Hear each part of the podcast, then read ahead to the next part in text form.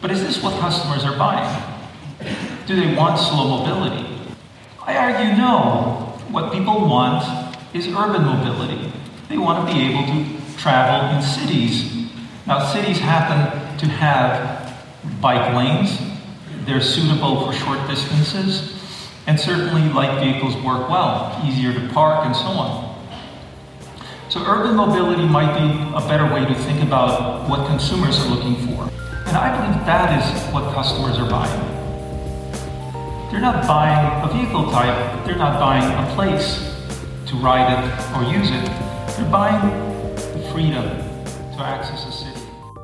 Willkommen bei Freifahrt, dem Interview-Podcast zum Thema Mikromobilität rund um Fahrräder, E-Scooter, Lastenfahrräder und neuen Fahrzeugkonzepten. Hier spreche ich mit Experten, Unternehmern, Herstellern, Entscheidern, Enthusiasten und Kritikern über die Zukunft der Mobilität.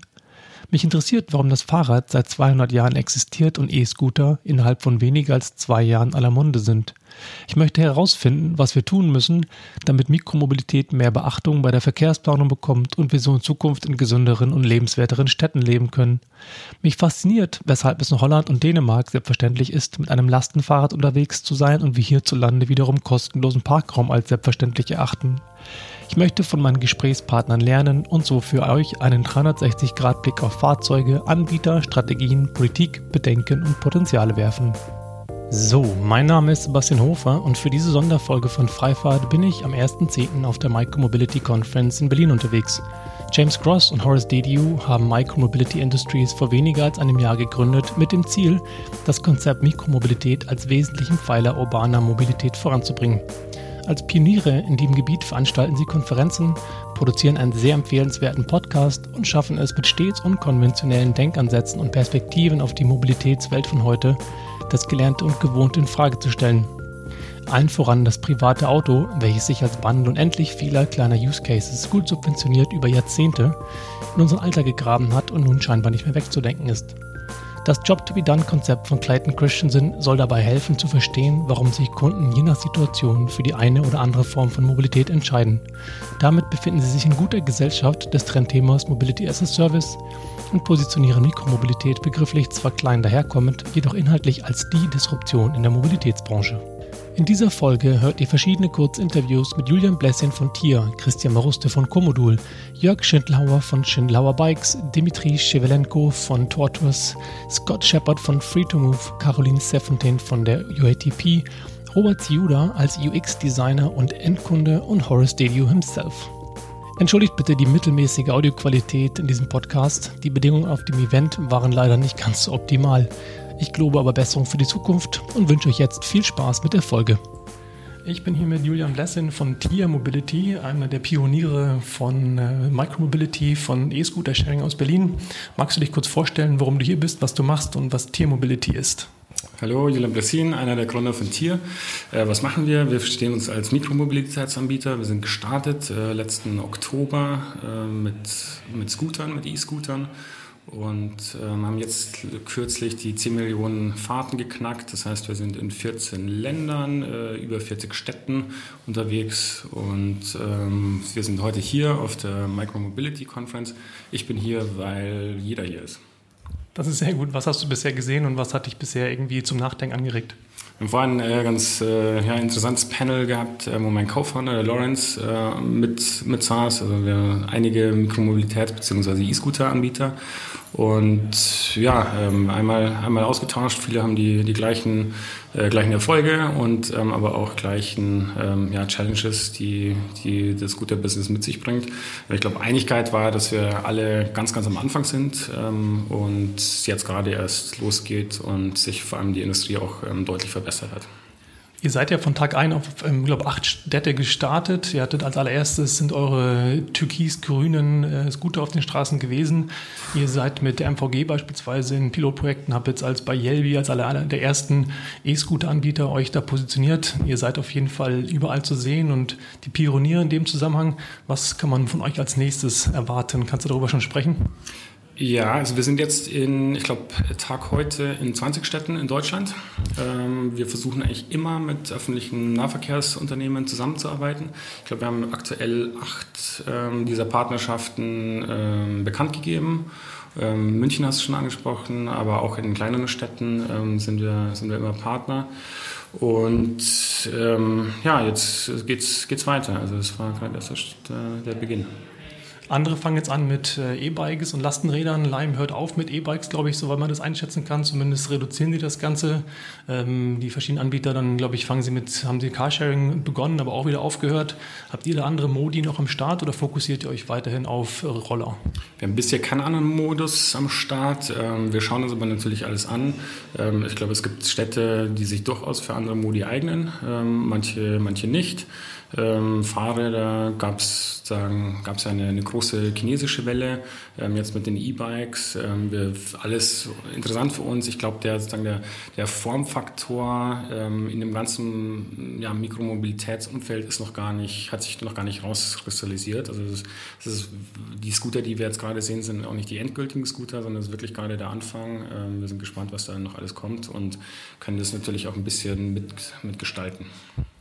Das glaube ich auf jeden Fall auch. Ich finde Lastenräder, jetzt hat der Caller Bike in Hamburg damit angefangen, Lastenräder aufzustellen, halte ich für eine ganz interessante Sache, weil gerade wir reden ja immer davon, ähm, Autos zu ersetzen. Was würdest du denn antworten, wenn Leute sagen, Scooter sind fürchterlich, die liegen auf der Straße rum, die ersetzen keine Autos, sondern nur zu Fuß gehen? Es ist ja eine sehr hetzige Debatte aktuell. Und ähm, wie ist so deine entspannte Reaktion, die so ein bisschen Weitsicht mit sich bringt zu dem Thema? Mhm. Wir haben jetzt gerade die ersten äh, Daten sozusagen von unseren Nutzern. Äh, beispielsweise in Frankfurt haben wir jetzt gerade äh, eine Studie gemacht mit ähm, 500 Nutzern. Da ersetzen wir 35 Prozent ähm, von, mit Au äh, der Autofahrten oder Taxifahrten.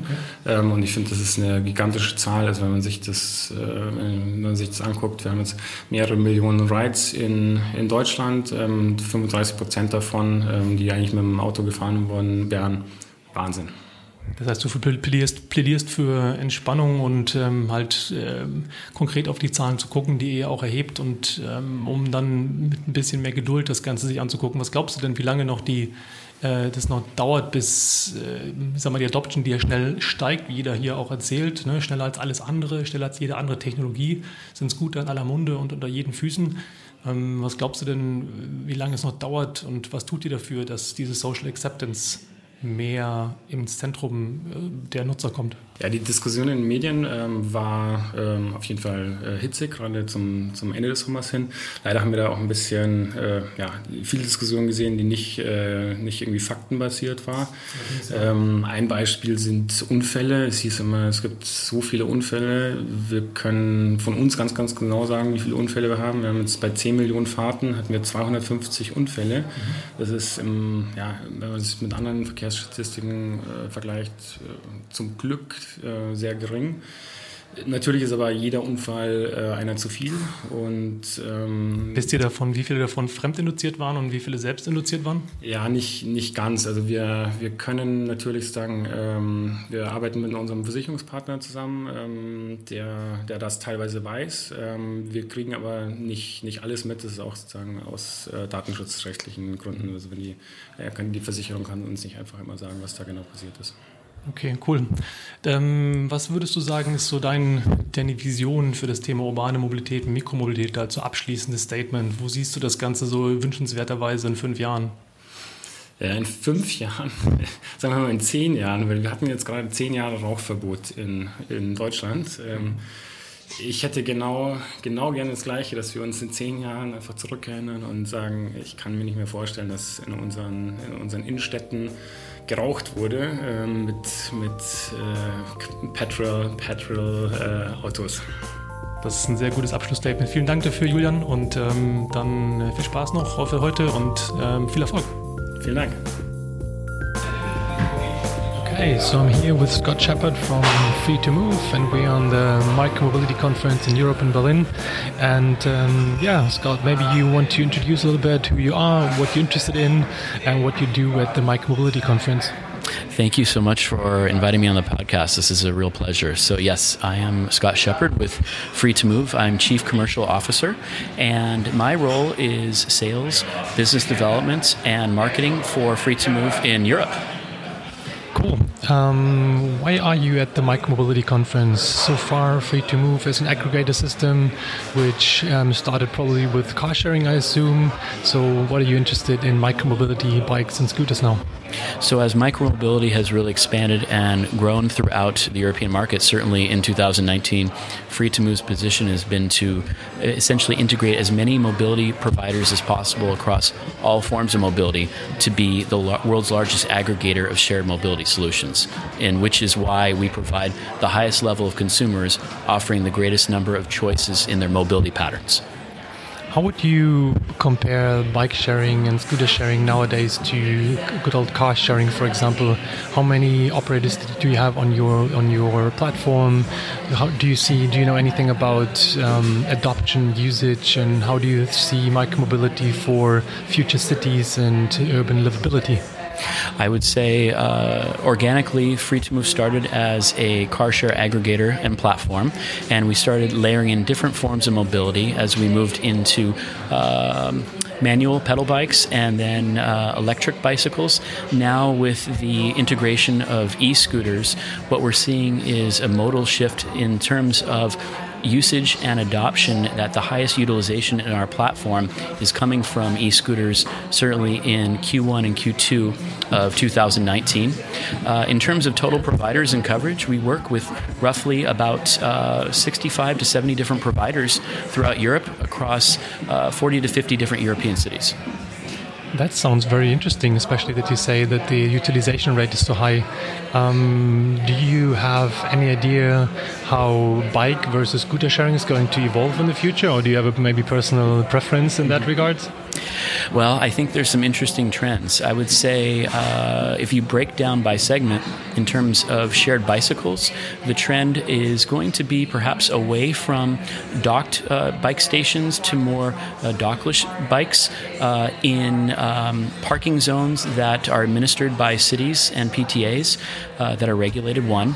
And two, uh, having the split between shared bicycles and scooters, there's going to be a battle between the two different modes, and it's yet to be seen which type of transportation is going to reign supreme. But I would say uh, there's going to be a inherent uh, tension between the two different modes as we move into 2020. Do you see differences in uh, European cities, how active they are in that controversial models, and um, what are the key factors of success here? Oh, that's a great question. I think the cities that really stand out that are not uh, replicating uh, the mistakes that we saw in the U.S. in 2018 in the European market are Stockholm. Uh, I would say they're taking a very progressive approach. Certainly, uh, an example of Voi scooters actively approaching the city of Stockholm and understanding the requirements so they could operate successfully.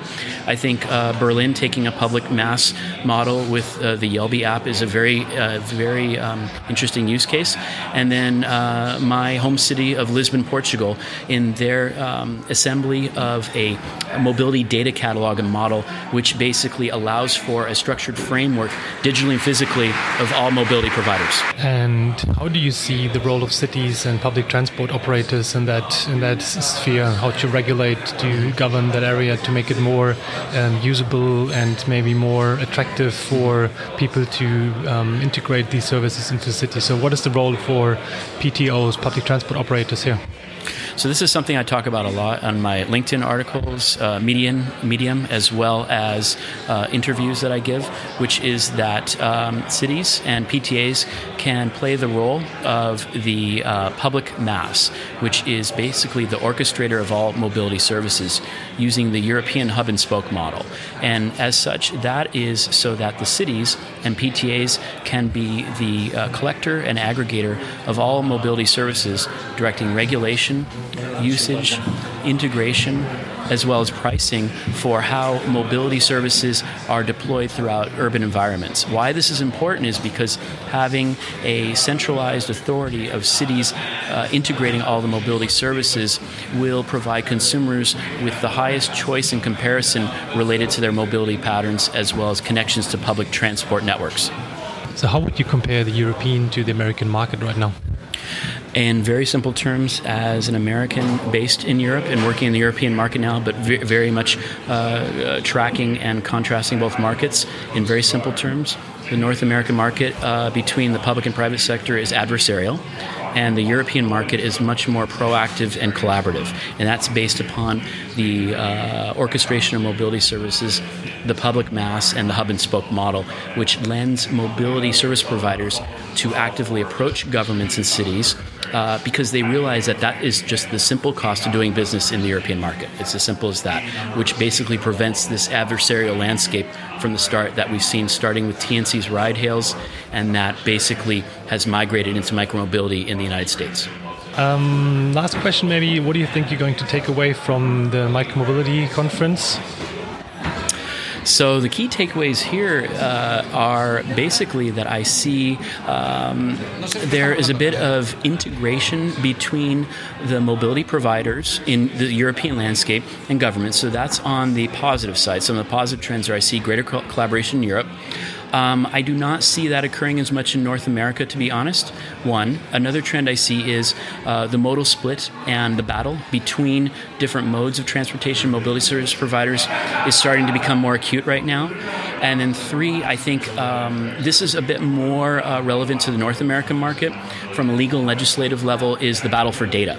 Uh, through um, uh, Los Angeles's uh, data specification MDS, uh, it's yet to be seen how data is going to be shared across mobility providers, cities, and PTOs, PTAs, and what legal mechanism they can mandate in the North American market. Whereas I think the implementation of MDS or an MDS light specification for data sharing of the location of bikes and scooters will be much more easily implemented between cities, PTAs, and uh, operators using the hub and spoke model. Thank you so much for that very precise statement. Thank you so much. Have a good show and uh, talk to you later. Thank you so much. It's been a pleasure. Appreciate it. All right, I'm here with um, Dmitry Shevelenko, the founder of um, Tortoise Technologies and um, former Uber, and um, he's going to talk uh, about his new endeavor of autonomous uh, scooter driving, rebalancing, and yeah, happy to have you on the show. Hi. Thanks so much for having me, and great to meet today at Micromobility Europe. That's um, so. Hey, what is your stake in micromobility? Maybe take, um, tell me a little bit about Tortoise. How did you get to the to the idea? Where are you right now? And yeah, a little little wrap up about your company and about your product.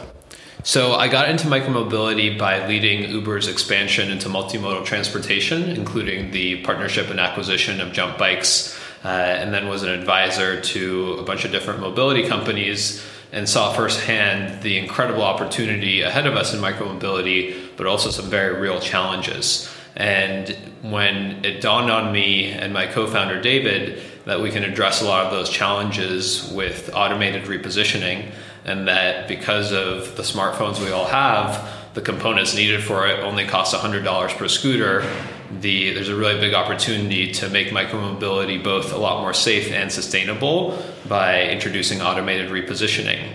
And from there on, we, we saw the opportunity for Tortoise, and we realized that a lot of op- operators and scooter and e bike manufacturers would benefit from working with us. And we're really excited to begin working with them as soon as November of this year.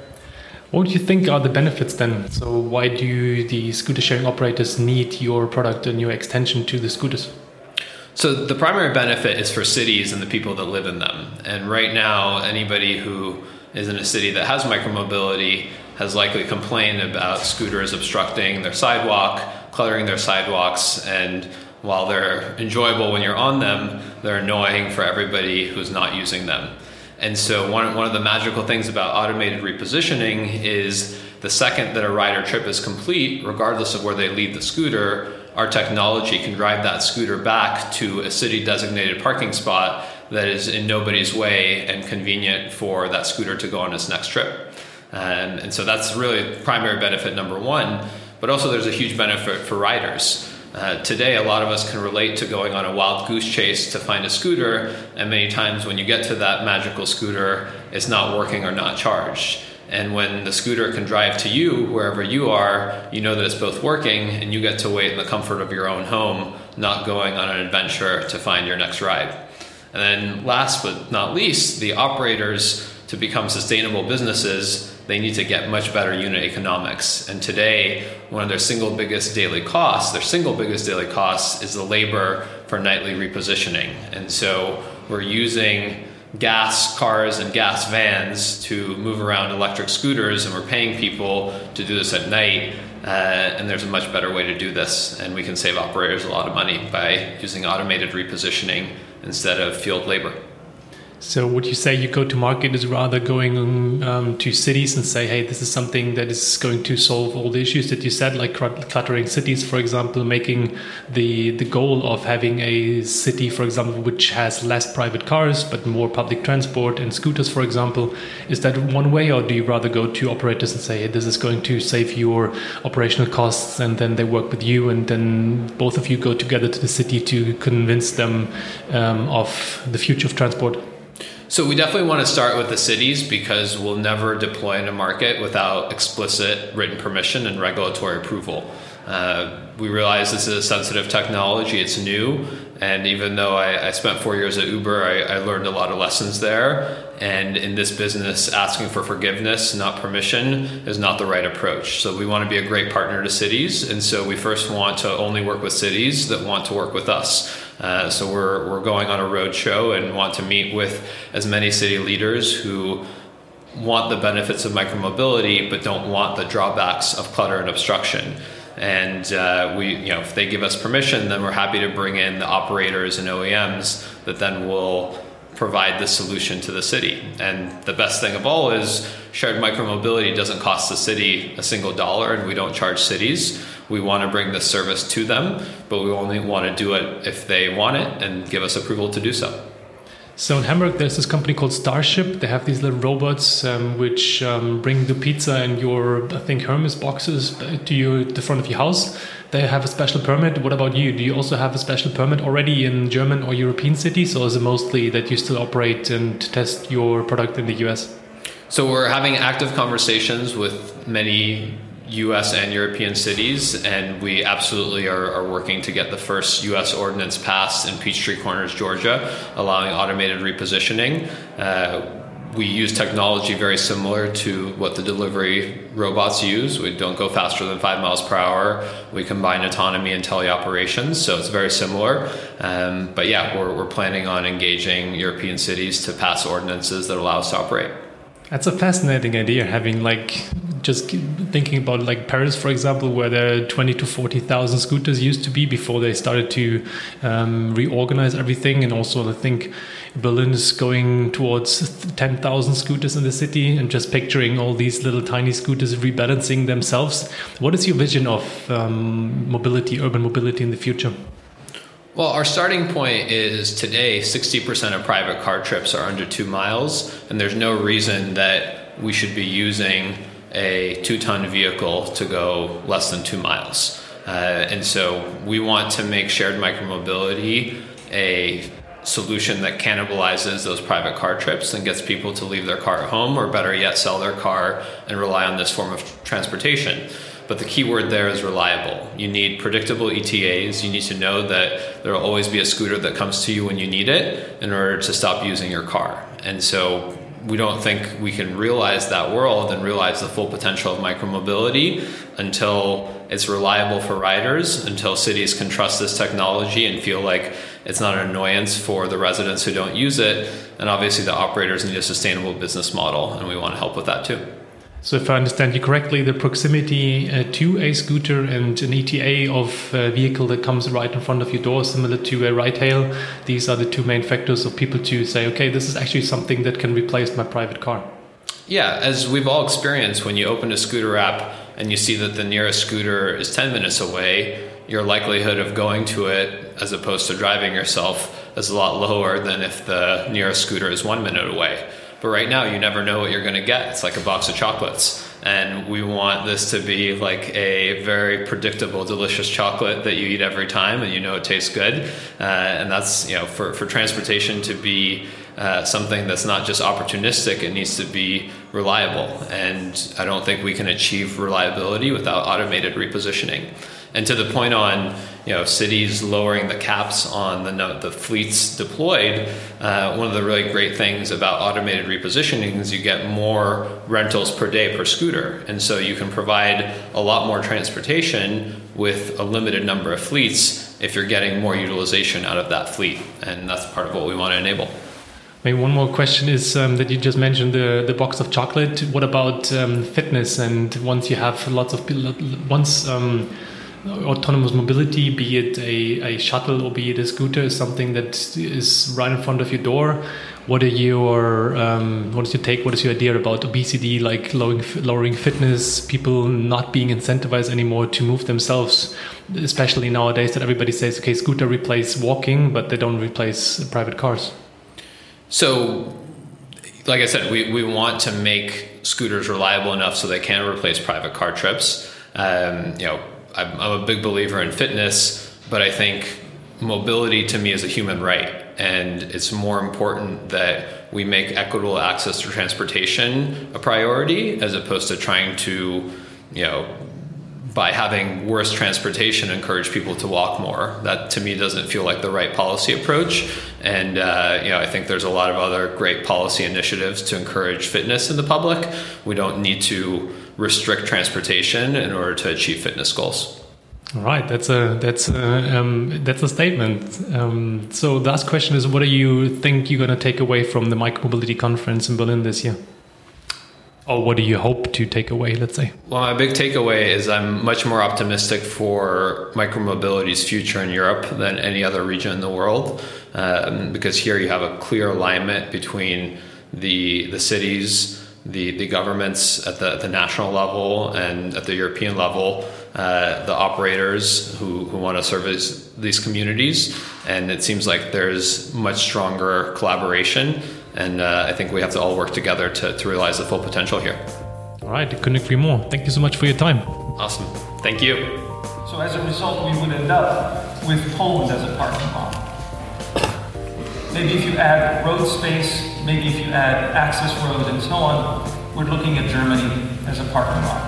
Ich bin hier mit Caroline Serfontaine, Repräsentantin der UATP, dem internationalen Verband für ÖPNV-Unternehmen, wir kennen uns aus dem Kontext von Mobility as a Service als dem neuen Trend der Mobilitätswelt. Ähm, und deswegen die Frage, Caroline, was treibt dich auf die Micromobility-Konferenz und ähm, was hast du heute schon Schlaues gehört und mitgenommen?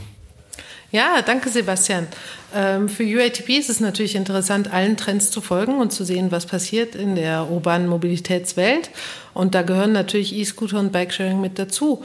Und ähm, als die Einladung von Micromobility kam, dann hier in einem Panel mitzureden, war das natürlich eine einfache Entscheidung für uns, weil, ähm, weil es natürlich auch unsere Stammmitglieder, würde ich sagen, von der UITB interessiert. Äh, wie entwickelt sich dieser Markt und äh, wie kann man mit denen zusammenarbeiten? Auch in, natürlich in einem weiteren Kontext von Mobility as a Service, in dem es darum geht, alle möglichen Verkehrsmöglichkeiten zu integrieren und für den Kunden wirklich einfach erreichbar zu machen. Und da gehört natürlich Micromobility, ähm, was natürlich den Kunden sehr anspricht, auch mit dazu. Welche Städte und welche Public Transport ähm, Operator sind denn schon in dem Bereich so weit, dass du sagen würdest, die sind interessant? Jetzt ist halt der BMVG, Berlin hat ja mit Yelby jetzt die erste richtige deutsche Mobility as a Service Aggregator App gestartet. Hamburg arbeitet daran. Wie ist das so in anderen Städten? Du bist ja auch viel in Brüssel unterwegs. Ähm, ähm, Paris kommt immer wieder, wird immer wieder genannt. Was fällt dir so ein? Welche Städte sind Richtung Bikesharing, Scootersharing weit vorne oder dabei jetzt gerade viel zu lernen? Ja, das ist natürlich ganz interessant, weil es da verschiedene Trends gibt, die das dann auf der einen Seite gibt es halt die ÖPNV-Unternehmen oder die Behörden, die versuchen, diesen Trend zu pushen, indem sie Ticketing öffnen und sowas sich dadurch interessant machen für die neuen äh, Mobilitätsspieler, wie zum Beispiel ähm, jetzt auch in, in, in Flandern, in, in Belgien, wo das ÖPNV-Ticketing geöffnet wurde und natürlich jetzt ein toller ähm, Spielplatz für alle Maßplayer ist. Und ähm, da gibt es andere Städte, wo das natürlich passiert, ohne dass es Integration von oben her gibt, wie in Paris, der ähm, natürlich anziehend ist, weil es dort auch keine strenge Regulierung gab von Anfang an.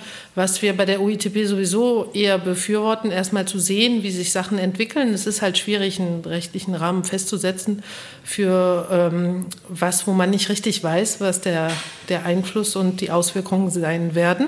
Aber so ist das halt in der Zukunft immer mehr. Wir sind in einem Kontext, wo es Unsicherheit gibt. Und in diesem Kontext ist halt das Ausprobieren von verschiedenen Sachen, wie ähm, Zusammenarbeit mit, die, mit, mit den neuen Mobilitätsanbietern sehr, sehr wichtig, um daraus ähm, auch zu lernen und zu wissen, was man dann in der Zukunft besser machen kann. Jetzt vermute ich mal, genauso wie die deutschen ÖPNV-Unternehmen, die auf den VDV, den Verband der Verkehrsunternehmen hören, werden ja sicherlich auch internationale Unternehmen auf die UITP hören.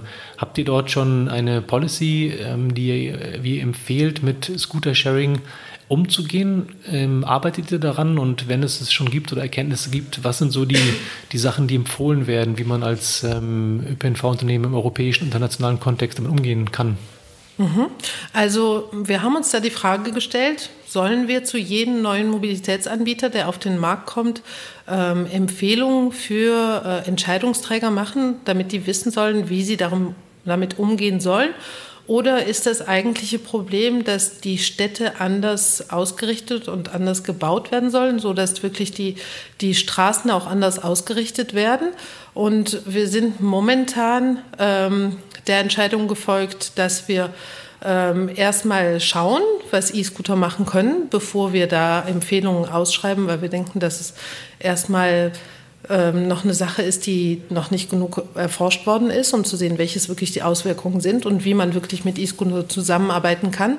Wovon wir aber überzeugt sind, ist, dass unsere Städte sich ändern sollen von der Infrastruktur her, dass die viel multimodaler werden soll und ähm, dass auch mehr Multimodal Hubs erstellt werden sollen, dass ähm, mehr Platz für Fahrrad und E-Scooter geschaffen werden soll.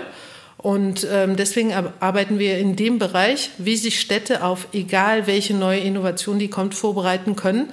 Aber wir sehen, dass es einen Druck gibt, der sehr stark von der Bevölkerung aufgenommen wird ähm, dass der Platz in den Städten anders aufgeteilt wird. Also weniger an den Privat-Pkw, aber mehr an geteilte Mobilität und ÖPNV. Lissabon hat vorhin ja auf dem ähm, Panel von dir erzählt, von den zwei Prozent, glaube ich, mhm. die sie umwandeln von ähm, Parkplatz, mhm. Autoparkplätzen hin zu Scooterparkplätzen. Ich glaube, Wien ist da ja auch in der Richtung schon seit Jahren dabei, dass die Parkplätze reduzieren. Ähm, Oslo, glaube ich, auch. Mhm. Also es gibt ja einige Städte, die sich dort ähm, als Pioniere darstellen. Ähm, hast du da für Deutschland äh, eine Meinung zu, was da irgendwie passiert? In Deutschland denke ich, dass es schon immer ein sehr kompliziertes Thema geworden ist. Ich weiß vom Carsharing-Sektor zum Beispiel, dass es da wirklich jahrelang gebraucht hat, bis endlich die Regelung da war, dass Städte auch Carsharing-Anbietern ähm, Parkplätze geben dürfen, obwohl schon seit langem feststand, dass sie auch wirklich ähm, ähm, äh, Autobesitz, ähm, also dass da Entlastungen in dem Bereich sind. Deswegen weiß ich nicht genau, wie die deutsche Lage ist, aber ich denke, es könnte sich vielleicht ein bisschen komplizierter gestalten. Ich habe nur gehört, dass der Berliner Senat jetzt ähm, diesen Trend aufnehmen will. In Hamburg ist es tatsächlich auch immer noch ein bisschen schwierig. Also ich bin dort auch gespannt, was da passiert. Ich habe ja auch immer die Hoffnung, auch als äh, Advokat für Fahrradmobilität und ÖPNV, dass die, der Trend der Scooter hilft, ähm, den Blick mehr auf Fahrradinfrastruktur mhm. zu legen. Insofern, da sind wir wieder beieinander, dass Städte das nutzen können, um mhm. zu sagen, okay, da ist eine riesengroße, ich sag mal, Akzeptanz. Die Frage ist immer nur, momentan wird das immer noch sehr gesehen als Spielkram. Ähm, äh, es ist für Touristen, es ist für junge Leute, es ist mhm. für Betrunkene abends. Ähm, wie ist da deine persönliche Einschätzung oder vielleicht sogar auch der Standpunkt schon der UTP? Seht ihr das als relevantes Verkehrsmittel, was in der Lage ist, das große Ziel, weniger private Autos zu haben, zu setzen? Oder äh, ist das das, was du meintest, eher mal vorsichtig angucken, was da passiert, wie sich die Nutzung jetzt auch über den Winter und im nächsten Jahr entwickeln wird? Ich weiß nicht, ob das die richtige Frage ist. Ich meine, die Sachen passieren sowieso. Also muss man eher gucken, was kann man machen und wie kann man mit denen zusammenarbeiten. Ich würde da weniger gucken, ist es relevant oder nicht. Und das wird eher durch Experimentieren dann wirklich ähm, klarstellen, ob es eine positive Auswirkung gibt. Und manche Städte werden dafür entscheiden und manche Städte werden dagegen entscheiden. Und das ist auch okay so. Ich meine, wenn man ähm, jetzt wie in Amsterdam schon ganz viele Leute hat, die Fahrrad fahren, ähm, dann hat man vielleicht keine Lust, dass die Leute umsteigen von Fahrrad auf E-Scooter. Und dann ist es auch in Ordnung, dass man die dann dort nicht erlaubt. In anderen Städten, wo es andere Probleme gibt und andere Auswirkungen, ähm, sich äh, zu erkennen geben werden, kann es auch okay sein, dass man, dass man sie dann erlaubt und mit denen zusammenarbeitet und zusammen ein neues multimodales Angebot gestaltet. Also ich denke, das hängt wirklich vom lokalen Kontext ab. Und ähm, wir, wir plädieren da wirklich für Offenheit und nicht nur vorsichtiges ähm, Ansehen, sondern wirklich zusammen Sachen ausprobieren. Also das ist wirklich unser Standpunkt, dass ähm, wir halt erkennen müssen, dass heutzutage die Sachen nicht so laufen, wie sie hätten laufen sollen. Ich meine, wir haben noch immer Stauprobleme, wir haben äh, Luftqualitätsprobleme. Das heißt, es muss sich was ändern. Und ähm, es hat keinen Sinn, die Mobilität genauso zu gestalten, wie wir sie heutzutage gestalten, mit allen neuen Mobilitätsoptionen, die es jetzt gibt. Deswegen müssen wir unser System ein bisschen umdenken und anpassen. Und dazu gehört halt, dass wir äh, versuchen, Sinn daraus zu machen, was es heute gibt und zu sehen, wo brauchen wir das, wo brauchen wir es nicht. Ähm, experimentieren, es gibt ja auch noch viele Fragen zum Geschäftsmodell von diesen neuen Anbietern. Die müssen auch noch geklärt werden. Und, ähm, und da muss man auch mit den Anbietern zusammenarbeiten und sehen. Ich meine, heutzutage ist Mobilität scheint nicht sehr lukrativ zu sein. Es braucht entweder ähm, Ausgleichungen oder Subsidien oder, oder Venture Capital. Also irgendwo scheint es noch nicht so ganz lukrativ zu sein. Ähm, deswegen müssen wir halt gucken, als, ähm, als von der Stadtsicht und von der Behördensicht aus, was, welche Ziele wollen wir erreichen und ähm, wie können uns die neuen Anbieter helfen, die, diese Ziele zu erreichen. Und ähm, wenn es danach Regelungen braucht, ähm, dann braucht es die dann halt, aber erstmal halt ausprobieren und gucken, was klappt, was nicht klappt. Und wo wird das ausprobiert und wo wird das getestet? Hast du da interessante Beispiele? Ja, es werden, es werden Sachen zum Beispiel ähm, in, in meiner Stadt, wo ich jetzt wohne, in Brüssel, wird, war, gab es lange keine Regelung. Und, ähm, und mit und mit ist die Regelung dann aufgestellt worden, aber erst nachdem man entschieden hat, okay, so muss das sein und so sollte es funktionieren. Ähm, in, ich meine, dieses Ausprobieren ist halt noch in Europa ein bisschen neu. Ähm, ich glaube, das ist eher ein amerikanischer Ansatz, wo halt das Scheitern auch überhaupt kein Problem ist. Wo, wobei es in Europa natürlich direkt äh, das große Schamgefühl hervorruft, wenn jetzt was nicht geklappt hat, was man doch so gut geplant hatte. Ja. Und ähm, und ich denke, in Europa brauchen wir da ein bisschen mehr, ähm, mehr, mehr, mehr Freude an der Tatsache, Sachen auszuprobieren. Und wenn es nicht klappt, hat es nicht geklappt. Und wenn es klappt, dann klappt es. Aber es werden auf jeden Fall Sachen getestet, wie in Hamburg wird ja auch getestet mit ähm, den E-Scootern-Anbietern, um zu sehen, ob das in, den, ähm, in, in der Außenstadt helfen kann. Ähm, und ja, das denke ich, ist der richtige Weg. Genau, ich glaube auch MVG in München hat mit Tier zusammen eine Kooperation, genauso ja auch Yelby als erster integrierte Anbieter mhm. ist auch Tier. Da denke ich auch, dass dort ähm, die ähm, Pilotprojekte helfen können, herauszufinden, ob das in der Lage ist, mit ÖPNV als Mobility as a Service intermodales Paket in der Lage ist, was zu ändern. Was nimmst du mit von dem, von dem Event heute? Womit gehst du inspiriert nach Hause? Also ich fand es war ein tolles Event mit vieler positiver Energie. Ähm, ich habe viele Sachen gelernt. Was mich zum Schmunzeln gebracht hat, ist, dass halt von der ähm, Betriebsseite doch viele Probleme in Anführungszeichen mit dem ÖPNV gleichstehen, dass man sich dieselben Fragen stellt und ähm, und aber was ich vor allem mitnehme, ist, dass es eine große Offenheit gibt jetzt von den Anbietern her, dass sie verstanden haben, dass es wichtig ist, mit den Städten und mit den ÖPNV-Anbietern zusammenzuarbeiten ähm, und äh, dass Nachhaltigkeit jetzt auch groß geschrieben wird, was auch ein großes Anliegen ist.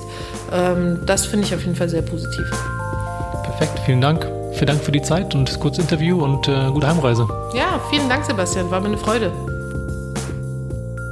Ich stehe jetzt hier mit Robert Ziuda. Wir haben uns kennengelernt auf der Micromobility Expo, ähm, gestern bei dem Social Ride und heute wieder. Wir haben uns ein bisschen ausgetauscht zum Thema Micromobility. Er ist UX-Stratege und Designer. Und ähm, die erste Frage ist, was machst du hier, Robert, und warum interessiert dich Micromobility? Ähm, einerseits privat interessiert mich das, denn äh, in einer Stadt wie Berlin, wo man eigentlich eh kein Auto mehr besitzt als junger Mensch, ähm, ist es spannend, verschiedene neue Wege der Mobilität auszuprobieren und äh, gerade in, in, dem Bereich, wo man vom Eigentum weggeht und auch in die Share Economy reingeht, ähm, passiert ja einfach sehr viel neben ein paar anderen Städten in Europa und der Welt. Und äh, hier ist, glaube ich, der beste Ort, um sich alles mal anzuschauen, mit vielen zu sprechen und dann auf der beruflichen Seite eben auch zu gucken, wo geht es hin, in welche Richtung soll sich das bewegen und wie kann man das mit äh, shapen. Du fährst ein Van Moof Electrified E-Bike S2, glaube ich, ist es ja, was heute ja. auf der Bühne stand. Ähm, wie findest du den aktuellen Trend, dass überall Scooter rumstehen, jetzt von Jumpbikes, E-Bikes, Donkey auch E-Bikes jetzt hingestellt hat? Dann gibt es ja noch die, die Collerbikes, Nextbikes, so viele Fahrräder in Berlin. Wie siehst du das als Fahrradfahrer ähm, und offensichtlich Enthusiast als Fanmo-Fahrer?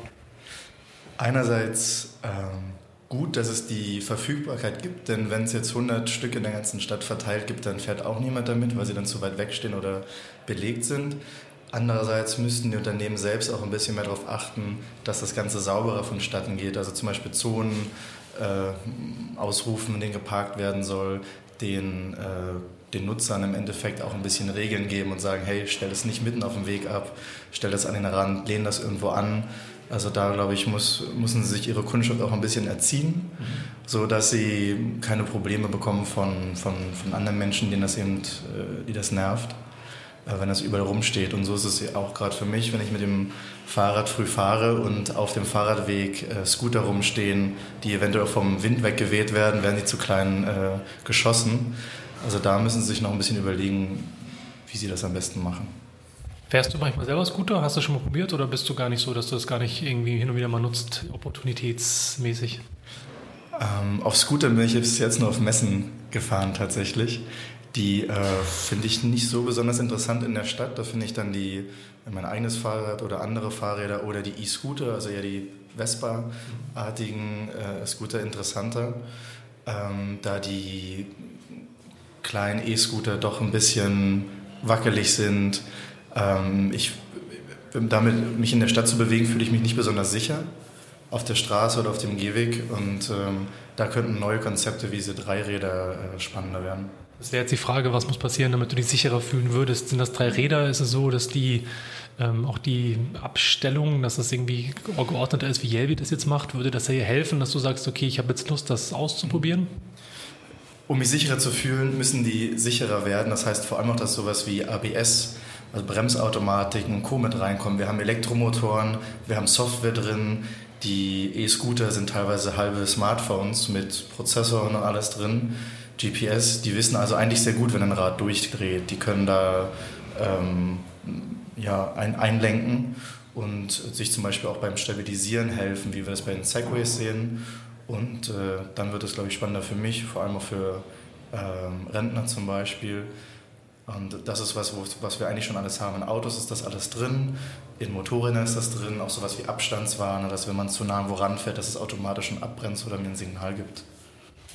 Hm, als jemand, der sich mit dem, dem Erlebnis auskennt, User Experience, ähm, wir haben kurz vorher noch darüber gesprochen, über das Thema, dass ja auch äh, die Stadt mit all den Scootern, die überall rumstehen, rumliegen, im Weg sind, auch ein Teil der User Experience ist für multimodale Mobilität abseits vom Auto. Was sind so die Sachen, über die du dir Gedanken machst und was würdest du, wenn du könntest, dort ändern wollen? Oder andersrum gesagt, wenn man das Ganze über, auf digitale Prozesse noch überträgt, wie gehört das zusammen? Also das Erlebnis auf der Straße mit dem Erlebnis auf einer, in der App. Gerade das Thema eine App für alles, redet jeder dafür, Jelmi macht das jetzt. Ist das etwas ein guter Schritt, wo du sagst, okay, das ähm, hilft dir schon, dich anders fortzubewegen? Was siehst du so als nächstes, als große Vision? Eine App für alles finde ich einen ganz spannenden Ansatz, zumindest jetzt, wo wir so viele Anbieter haben, dass es sehr unübersichtlich ist. Nun ist es bei einer App wie Yelby so, dass sie zum Beispiel nur einen Scooter, eine Scooterfirma ähm, drin hat, weil sie mit denen eine Partnership haben und die anderen Scooter also nicht da drin sind. Dann gibt es wieder andere Apps, die die ähm, in einer App anbieten. Man muss aber bei allen einzelnen einen Account machen. Also das wird sich wahrscheinlich irgendwann konsolidieren. Das wäre auf jeden Fall hilfreich für die User Experience und gerade wenn wir multimodal denken, wird es ähm, umso spannender, wenn ich meinen Trip nicht selbst zerstückeln muss und dann plane, was fahre ich vielleicht mit dem Auto oder mit dem Taxi, was fahre ich mit der Bahn, was mit dem Flugzeug, was mit dem Fahrrad und so weiter, sondern wenn mir da eine App smarte Vorschläge macht, die könnten zum Beispiel aufgeteilt sein in wie komme ich am schnellsten irgendwo hin, wo komme ich am günstigsten irgendwo hin, wo habe ich am meisten Luxus ja, oder noch irgendwelche Perks dazu wie Kaffee und Co. Ähm, und das sind auch Sachen, wo dann später Firmen eher drauf bieten können und zu sagen, ich biete dir was an, wo noch weiß ich, Starbucks mitsponsort und dann ist ein Teil meiner Strecke kostenlos, wenn ich einen Kaffee kaufe. Das äh, sind so die Use Cases, die Firmen ganz gerne sehen, um eben noch mehr Geld zu verdienen. Als User Experience Designer würde ich mich nochmal hinsetzen und überlegen, was sind die Sachen, die mir wirklich weiterhelfen.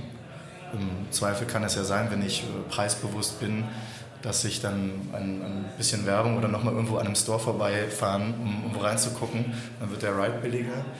Aber ähm, was viele Firmen noch nicht machen, ist über das, wie bringe ich immer von A nach B hinauszuschauen. Spannende Frage. Das ist auf jeden Fall Service ist key. Ne? Swapfeeds hat jetzt ein Fahrrad für glaub, 18 Euro pro Monat. Da geht es nicht um das Fahrrad, da geht es um den Service, um die Garantie. Ich habe ein Fahrrad, ähm, was ich mich nicht kümmern muss, das aber gut genug ist, um mich nach A, von A nach B zu bekriegen. Ist die Frage, wie das dann auch bei diesen Angeboten der Fall in Zukunft aussehen wird. Ja, danke für, deine, für deinen kurzen Einblick in dieses Thema und ähm, ich hoffe, du hast noch viel Spaß auf der Veranstaltung hier und Zukunft auch mit der Zukunft der Mobilität in Berlin. Dankeschön. Dankeschön, dir auch. And so here's the interesting opportunity for micro. If it's small and doesn't require infrastructure, it goes fast. But if it's big and requires infrastructure, it goes slow. So think about that for the car. If we were to deploy this many billion additional cars, one and a half billion additional cars, and they all need certain parking, how long will it take to build that infrastructure or the roads or the access to these cars that we need versus retrofitting micromobility onto an existing infrastructure. Now I'm here with Kristjan Maruste, the CEO and uh, co-founder of uh, an Estonian company making and producing um, IoT devices for the micromobility, formerly maybe just called cycling industry, smart biking industry. Um, he's um, been in that field for quite a while, and he's probably going to tell you a little bit more about this now. So, Kristjan, who are you? Why are you here at the Micromobility Conference, and what do you do? We founded Comodule five years ago, actually now six. So, in these kind of events, it feels a little bit we're already dinosaurs. Um, we are here because we connect bikes and scooters to the internet, and we do it for the end consumer market as well as for the sharing market. Uh, and the main goal we do that is to enable new services for this industry and therefore help the whole industry to grow, to grow and to get to new frontiers. And I think this event is all about the new frontiers. Uh, but we are not only in you know the sharing mobility or kick scooters, we are also on the bike to the end consumer field. Um, although uh, we actually see these two fields merging in the future. Why do you think these two fields merge? Um, I've seen your talk at the Eurobike this year, for example. Maybe you want to go on this a little bit. Why do you think these two fields merge, and what is the future for the cycling industry um, now going into a mobility industry? Yeah, I think you know, cycling industry has clearly two uh, phases. One is uh, sports, uh, leisure, and the other part is mobility. The mobility part of it, but also I think the leisure part of it will definitely move to a more service-based uh, models. Uh, where you might not own the vehicle, but you get the best vehicle or you get a well serviced vehicle. Uh, and I think currently there's a very interesting sweet spot in the middle of I own a bike and I have a per minute bike, you know, on the street. Is something where people pay a monthly fee and then they own a bike but if it breaks down, you know, they turn it to a shop and then they get a new bike. So, you refer to Swapfiets, I guess. Yes, Swapfiets like companies. But I mean, there are similar ones doing it with e-bikes already around the world as well. And I think that's something very interesting. This is something that automotive uh, industry has also said, you know, mobility as a service and we're mobility providers, not anywhere car uh, company or like car building companies. Um, and I think why it's so more interesting in bikes and scooters is that it just everything happens so so you know much more faster than it does with cars. And I remember five years ago we started a company in Berlin and we said, hey. Uh, in Germany, we're building a company that connects e-bikes to the internet. And I remember how all the Germans were, "What are you doing? We're a car country." Um, and we had this clear idea that this will happen. You know, e-bikes will be a big thing, and services will be a thing, and therefore connectivity will be a big thing. Uh, and it's such so pleasing to see that now it has happened. And I think it took longer than we expected to start happening, but now the speed in which it happens is faster than we really predicted.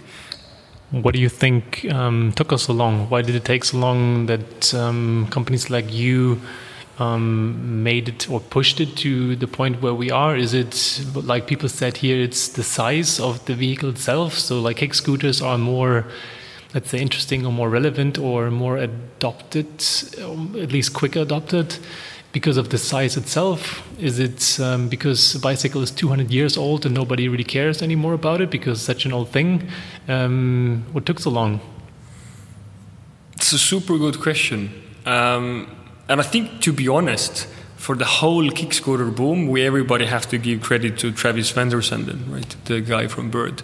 You know, I think uh, even in Hamburg we have Egret, Florian Walberg, who has built these kick scooters now, I don't know, almost 10 years, right? Uh, we had all the technology before, but just one guy somehow connected the dots, and then this boom happened. Mm-hmm. Um, and I think it has a much more greater effect than only what is talked here or what really happens with the kick scooters only. Because, you know, the fact that they're on the streets, it's so communicative with people that they started already thinking differently. And I think actually the first phase of that happened when the Chinese bike sharing companies happened to get into Europe. I think that was not only a mobility change, because actually it was a ba- bad service and it also failed, but I, what I sensed in Europe when the Chinese bikes came into Europe was that Central European people started thinking, hey, what that happened, we just thought that China is a developing country, but now they're like owning our streets. So I, I think, you know, if you put something like this on the street, it gets into everybody's minds. So so visibility in that like ex, um, um, accessibility visibility is that something that you're heading for absolutely. It's like it's massive. I think if it's really on the street you cannot avoid it. Like if it's in news you might not look at these news. If it's in newspapers you might not read the newspapers. You know whatever where it is if it's an internet maybe you're not an internet person or maybe there's still someone like that but if it's on the street everybody just sees that. And i think the fact what this kick scooter boom did it really brought this up to everybody and it really normalized mobility as a service in whatever aspect. And this is why I think the, the, the, the development is now really, really exponential. Interesting, because this is also something you spoke about newspapers. We have a very emotional and um, discussion ongoing, at least this summer. Everybody, not everybody, but even the big newspapers said this is the worst. We have to kick them, kick them out of our cities. They're littering everything. This is, we don't need this. This is so bad like there hardly anybody is saying, okay, this is actually has potential. I mean, obviously everybody talks about sustainability, accessibility, about the carbon footprint, about what else would you have used instead of a scooter. So, um, is this? Do you also experience this in other countries where you where you are with your shared or owned um, bikes, the companies that you work with? Maybe more in the um, in the Baltics or in the Scandinavian countries. Yeah, we're in 43 countries in the world, so from US, Europe, Australia, New Zealand. Um, so we really kind of see the global picture. Uh, and it's true that there has been negative press, but I think there's negative press about everything. Uh, and I just always have one answer is like, okay, if people don't like 20 kick scooters on a square, then just now imagine how many, how much space you need for 20 cars. I mean, it's just so primitive actually. Uh, and I think we shouldn't even look at it too much. I mean, we, uh, there was also a lot of talk that we really have to work with cities, and I think honestly it's a little bit of a bollocks from these people that they're really afraid of cities, that cities can block them. But I don't really think that this like super high level uh, collaboration and giving cities a lot of data is, is that necessary. Because I think actually if these companies become more sensible and sustainable and they just don't you know put random numbers of scooters on the street anyway and people become more sensible and they park them more normally. And if cities just make give up one parking space and they put uh, you know kick scooter parking there it will kind of naturally also you know turn out. I'm quite sure in that. It doesn't need to have a lot of regulations and we don't have to don't have full data connection to the cities because actually i think in the end you don't have too many people at cities who would look at this data. So i think it will actually just normally work out uh, and we shouldn't get too worried about the initial press or really reactive about it. You know things just will work Horace Dediu this morning said that we have an accumulative uh, size of Poland or even Germany uh, dedicated to parking lots if we continue to grow um, the amount of cars in the world.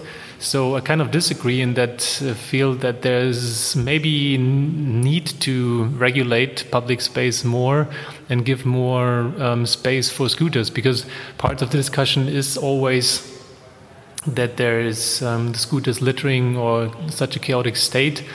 Um, if you say that you don't need that much that much regulation, how else would you solve the problem of scooters lying everywhere? If not like that, especially like Lisbon, then um, the deputy of the assistant of the deputy mayor just said that they, I think, want to change or yeah repurpose two percent of the public parking for cars now to micromobility. No, this I totally agree. I don't think that's regulation. I think that's infrastructure. Okay. And I think cities need to change infrastructure as soon as possible.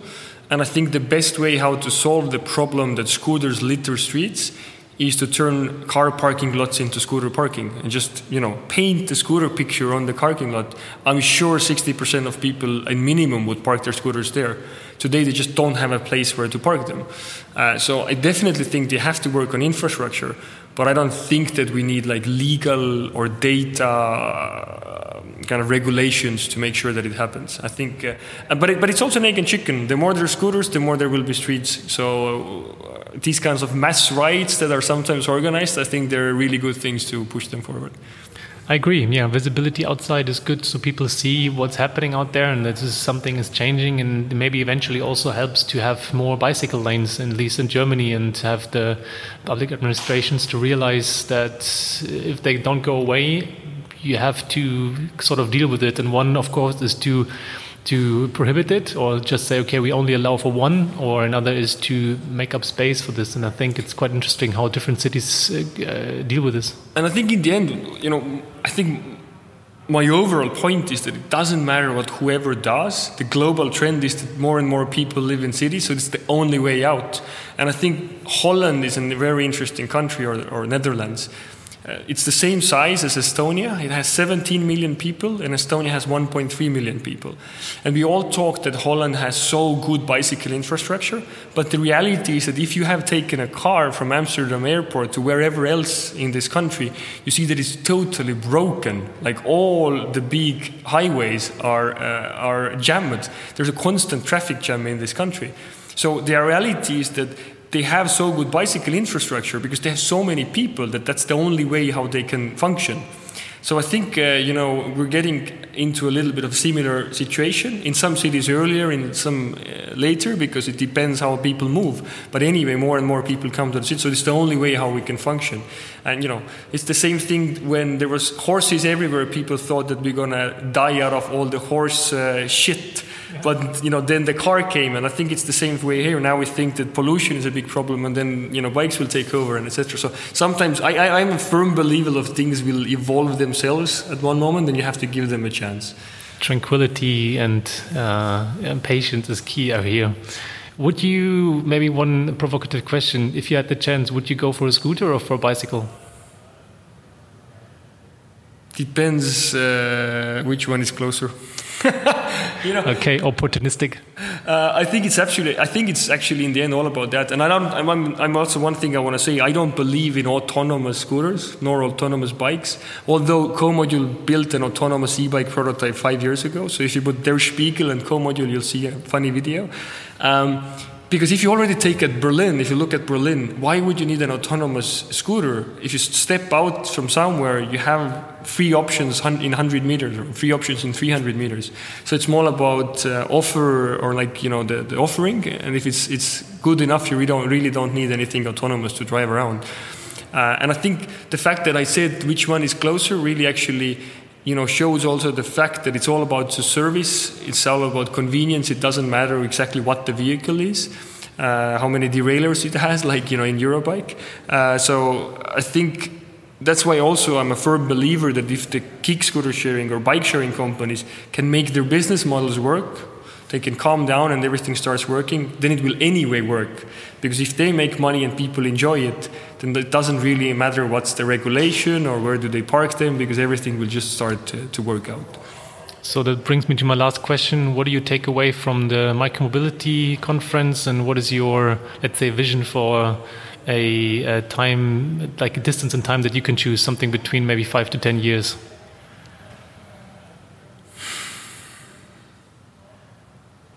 Start with the easier question. What do you take away from here? I think I take away that, um, at least in this industry, the puzzle pieces work quite well together. You know, in this conference uh, or this uh, exhibition area, you have companies who run fleets, you have companies who build IoT or like technology. Technology companies like us. You have SIM card companies, you have some data science companies. And I think that's important that you have different companies who work together, and this is clearly visible here that it works. And I think many companies have made a mistake that on an early stage they want to do everything in house and they don't actually focus on business model and operations. So here you can see that there is really a power in collective uh, action. What I see in 10 years is, I think, uh, what is happening today, just a little bit more. Like, I don't think that there'll be like a mental shift, but the only reason why I do Comodule and why we don't build our own operation or why we don't build our own e-bike or we don't build our own car is that we think that through technology we can enable the whole industry to act faster and if the industry moves faster, then I sincerely hope that at one day we have zero emission cars, or like zero cars that have emissions in the cities.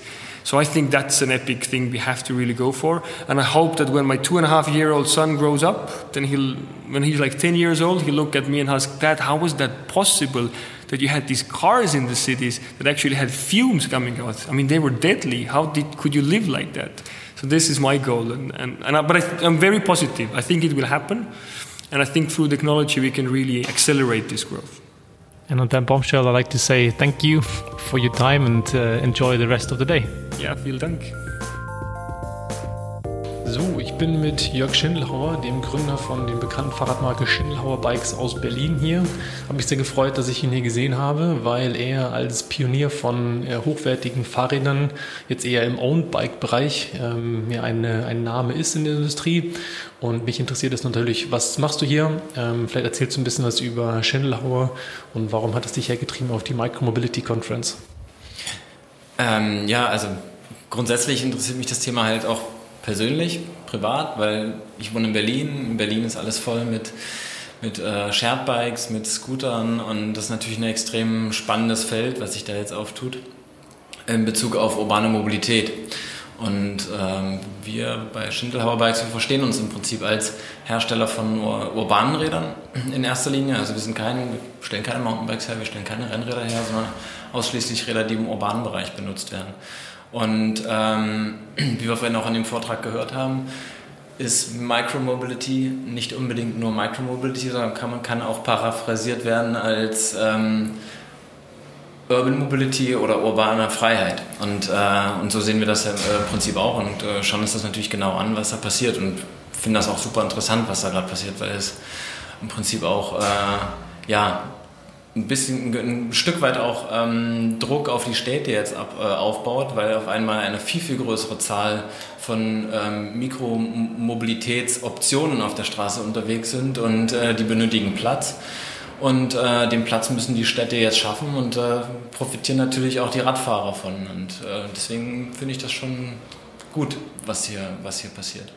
Das heißt, ähm, die, die Entwicklung seht ihr nicht als Gefahr, sondern wirklich als Helfer. Ich finde es interessant, dass du sagst, dass die Städte dadurch aufwachen oder vielleicht mehr Druck spüren, jetzt wirklich Fahrradwege auszubauen auf Kopenhagener oder ähm, Amsterdamer holländischen Niveau. Ist das etwas, ähm, was du bestätigen würdest? Und äh, was glaubst du, wie lange sowas dauern würde, bis dann Berliner Senat sagt, okay, wir äh, erweitern unser Modell oder unsere ersten Protected Bike Lanes, sie bauen jetzt wirklich in Richtung, die ähm, Fahrradmobilität auch für Menschen möglich macht, die aktuell noch aus Angst nicht Fahrrad fahren? Ja, also Berlin hat ja durch das Mobilitätsgesetz jetzt auch so eine besondere Rolle ein, auch hier in Deutschland. Ist eine der ersten Städte, die ein solches Mobilitätsgesetz auf den Weg gebracht haben.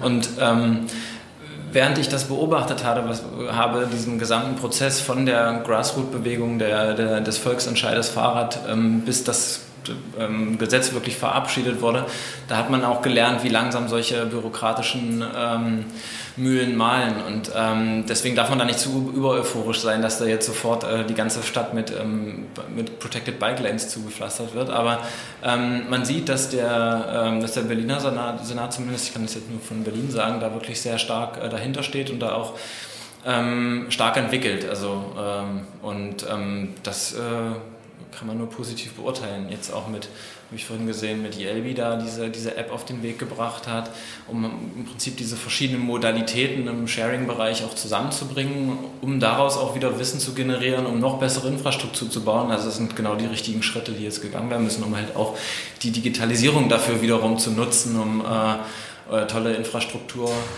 im Analogen dann zu haben. Benutzt du manchmal selber E-Scooter oder sagst du dir auf gar keinen Fall, ich fahre nur mit meinem Schindlauer Gustav durch die Stadt? Äh, na, also E-Scooter benutze ich nicht, aber ich benutze schon ein, das ein oder andere Sharing-Bike. Also ich bin heute auch mit einem Jump-Fahrrad hergekommen. Warum? Ähm, ich wollte erst laufen und dann war aber doch die ähm, war doch das Wetter relativ gut. Ich habe keine Schutzbleche an meinem Fahrrad und dann habe ich ein Fahrrad mit Schutzblechen genommen und das ging dann doch relativ schnell spannend. Ich finde auch immer diesen, diese ganz banale vermeintliche Unterscheidung zwischen ich habe einen Weg A nach A, ich habe ein Fahrrad, ich habe ein Auto, ich habe irgendein Asset dabei, das ich mitnehmen muss, versus ich bin aus irgendeinem Grund gerade in der Situation, dass ich eben nicht dieses Asset an meinem Bein kleben haben möchte.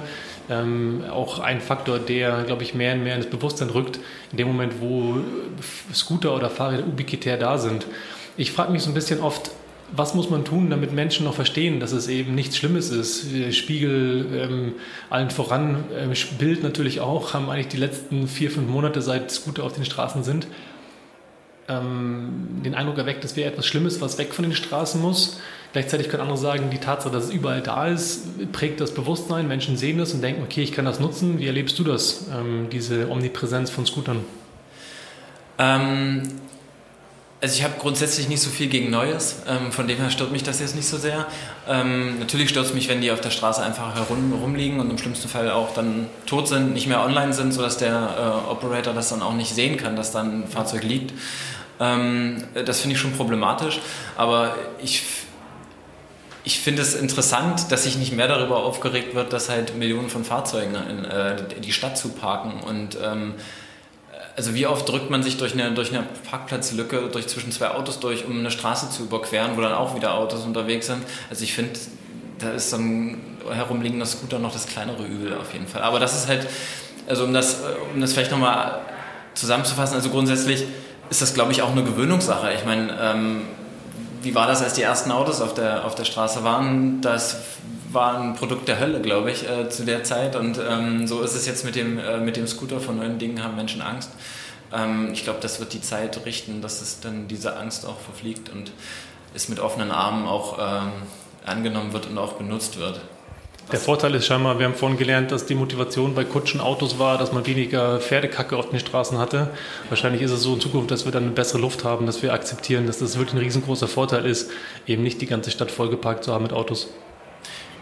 Genau, das kann man so, kann man so zusammenfassen, genau. Ja, die Was ich noch sagen wollte zum, zum, Thema Scooter, und das haben ja, da, da würde ich mir, da würde ich mir gerne mal ein paar, äh, ein paar Studien auch wünschen, weil das wurde, kam jetzt nicht so wirklich raus. Also es wird sich zwar alle, alle Provider, alle äh, Operator haben auf der Bühne gesagt, sie möchten, sie möchten natürlich nicht den Fußverkehr ähm, ähm, ersetzen äh, mit E-Scootern, aber äh, ich glaube, den Beweis sind sie uns auf jeden Fall noch schuldig, dass das nicht der Fall ist. Also ich glaube schon sehr, dass, dass Leute eher das Laufen ähm, äh, mit dem Scooter ersetzen als wirklich eine Autofahrt. Bin ich bei dir. Und die Erkenntnisse, die ich auch dazu gehört habe, sind irgendwie 8%, die Lime, glaube ich, mal rausgefunden hat. Das habe ich gerade von Tier gehört, dass die in Frankfurt was von 35% gesagt haben. Ich glaube auch, dass da noch sehr viel Beweis geführt werden muss. Ähm, manche sagen, es geht um die pure Anzahl an Scootern, dass das Ubiquitäre dazu führt, dass man einfach immer einen findet und deswegen es auch mittelfristig den, das Auto ersetzt. Andere sagen, autonome Scooter oder autonome Fahrräder lösen das, weil man immer an jeder Zeit, jedem Ort sich so ein Ding holen kann. Da bin ich auch noch ein bisschen skeptisch. Aber ja, ich gebe dir recht. Ähm, vielleicht eine abschließende Frage, was nimmst du mit von der, von der Micromobility hier? Was nimmst du mit ins Büro, über das du in nächster Zeit nachdenkst? Ja, was ich, also hm, muss ich mal nachdenken. Also ich, es waren ganz viele Sachen, die ich, die ich ex, extrem spannend fand. Autonome Fahrräder. Autonome Fahrräder finde ich wahnsinnig unvorstellbar, ehrlich gesagt. Kann ich mir überhaupt nicht vorstellen, wie das funktionieren soll, wo es doch schon so schwer ist, selber mit einem Fahrrad zu fahren. Ähm, Nein, aber ich, äh, was ich interessant finde, dass mittlerweile eine so große Gruppe Menschen, ich meine, das ist jetzt wirklich äh, die gesamte Mikromobilität-Branche äh, sozusagen zusammengekommen, die gesamte Industrie aus, allen, aus, aus, vielen Ländern. Äh, was ich besonders interessant fand, war wirklich, dass die, ähm, dass die Städte sehr stark in, äh, in Kommunikation auch mit den, mit den Providern sind und ähm, und sich dem auch offen nähern, sobald, solange gewisse Rahmen, Richtlinien eingehalten werden.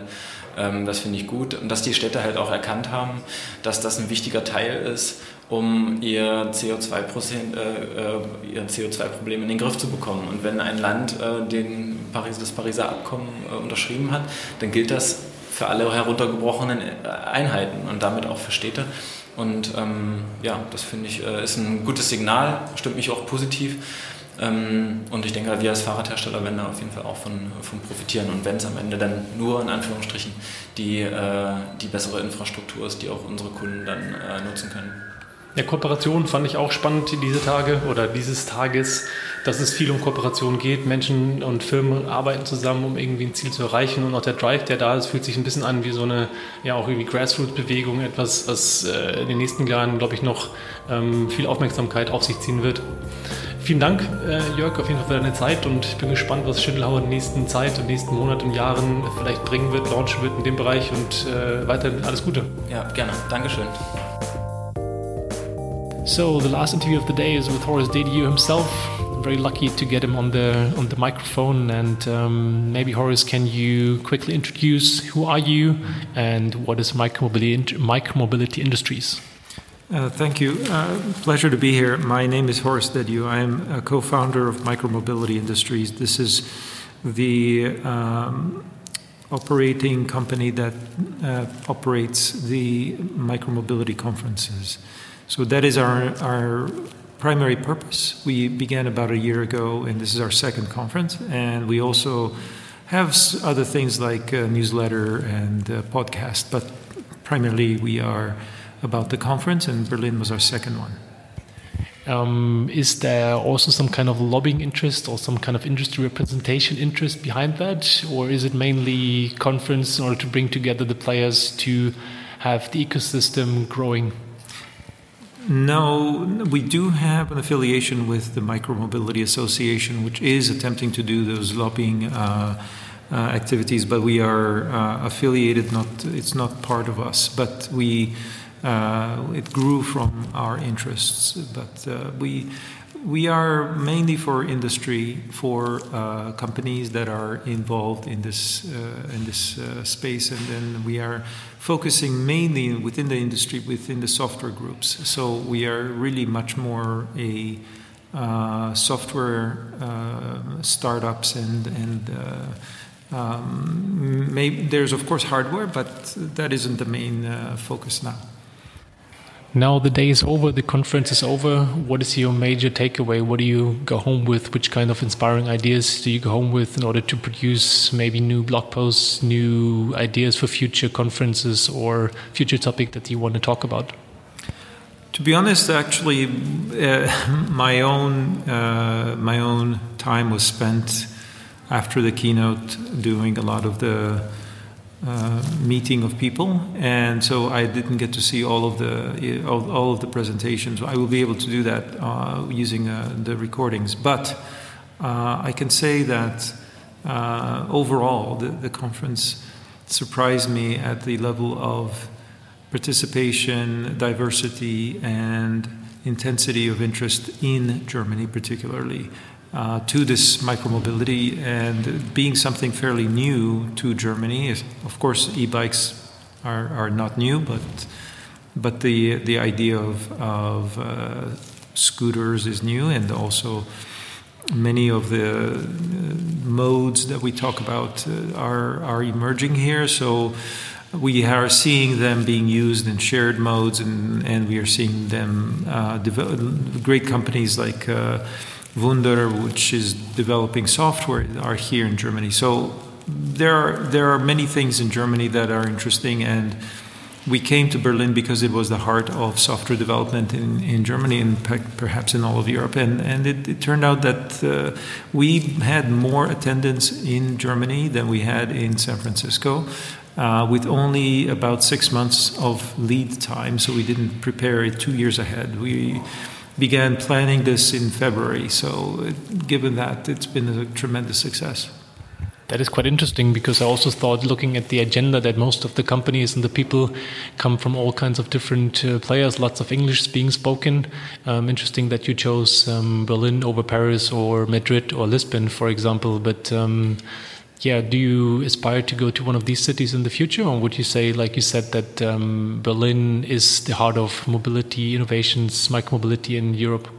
It's not just micromobility. I think, in just in general, the software talent in, in Berlin is is uh, highly concentrated. So that means for us, those people who were maybe looking at uh, software for autonomy, for uh, for uh, car industry, uh, they are now redirecting their interest and attention to micromobility, and that means that we are really looking for just where general talent is, not micromobility. Micromobility as an idea is only two years old, so th- there cannot be uh, that much, uh, you know, uh, people with three years of experience. There's no one with three years of experience, so that's why we we just went to where we thought most software people were. Um, now, as far as moving to other cities, of course, we have to think about it next year. But uh, I, I, think wherever we go, we're going to look for software. We're going to look to attract the, the individuals. One thing I would say is that we probably had 80% of the participants from very small companies. And uh, that means that this wasn't a place for large businesses. This was maybe will be in the future, but right now, as always, pioneers are the smaller companies, and so they they are names you may not have ever heard of. Uh, you know, we didn't have car makers or, or, or, industrial giants here. We had small companies and uh, really, really, really amazing, uh, eclectic group of companies. I agree. I appreciate that sort of a grassroots motivation or grassroots movement. I'm looking forward to the next one. Thank you so much for your time and uh, goodbye. Thank you very much. My pleasure. So, wrapping things up, micromobility has this advantage it's faster to grow. And it's faster to grow because it's solving a problem called urban mobility and urban freedom. And the city was not something we invented either. It's one of these assemblies that happen. One of these assemblies of people and specialists coming together and saying we're better off together than we are alone. And that's what this conference is all about as well. So if you were to say what we, our objective is here, it's to enable urban freedom because it is what customers want to buy. Ein dickes Dankeschön fürs Zuhören. Ich hoffe, ihr seid auf ein paar neue Gedanken gekommen oder es sind bohrende Fragen aufgetaucht oder ihr seht das Thema mit ein wenig anderen Augen. Auf jeden Fall freue ich mich sehr, wenn ihr meinen Podcast auf iTunes, Spotify und Co. abonniert und gerade zu Beginn fleißig weiterempfehlt. Schickt mir gerne eure Fragen, Themen und Gästewünsche per E-Mail oder in den Kommentaren bei iTunes, dann gebe ich mir Mühe, diese in den nächsten Folgen zu berücksichtigen. In diesem Sinne, lasst die Haare wehen und gute Fahrt.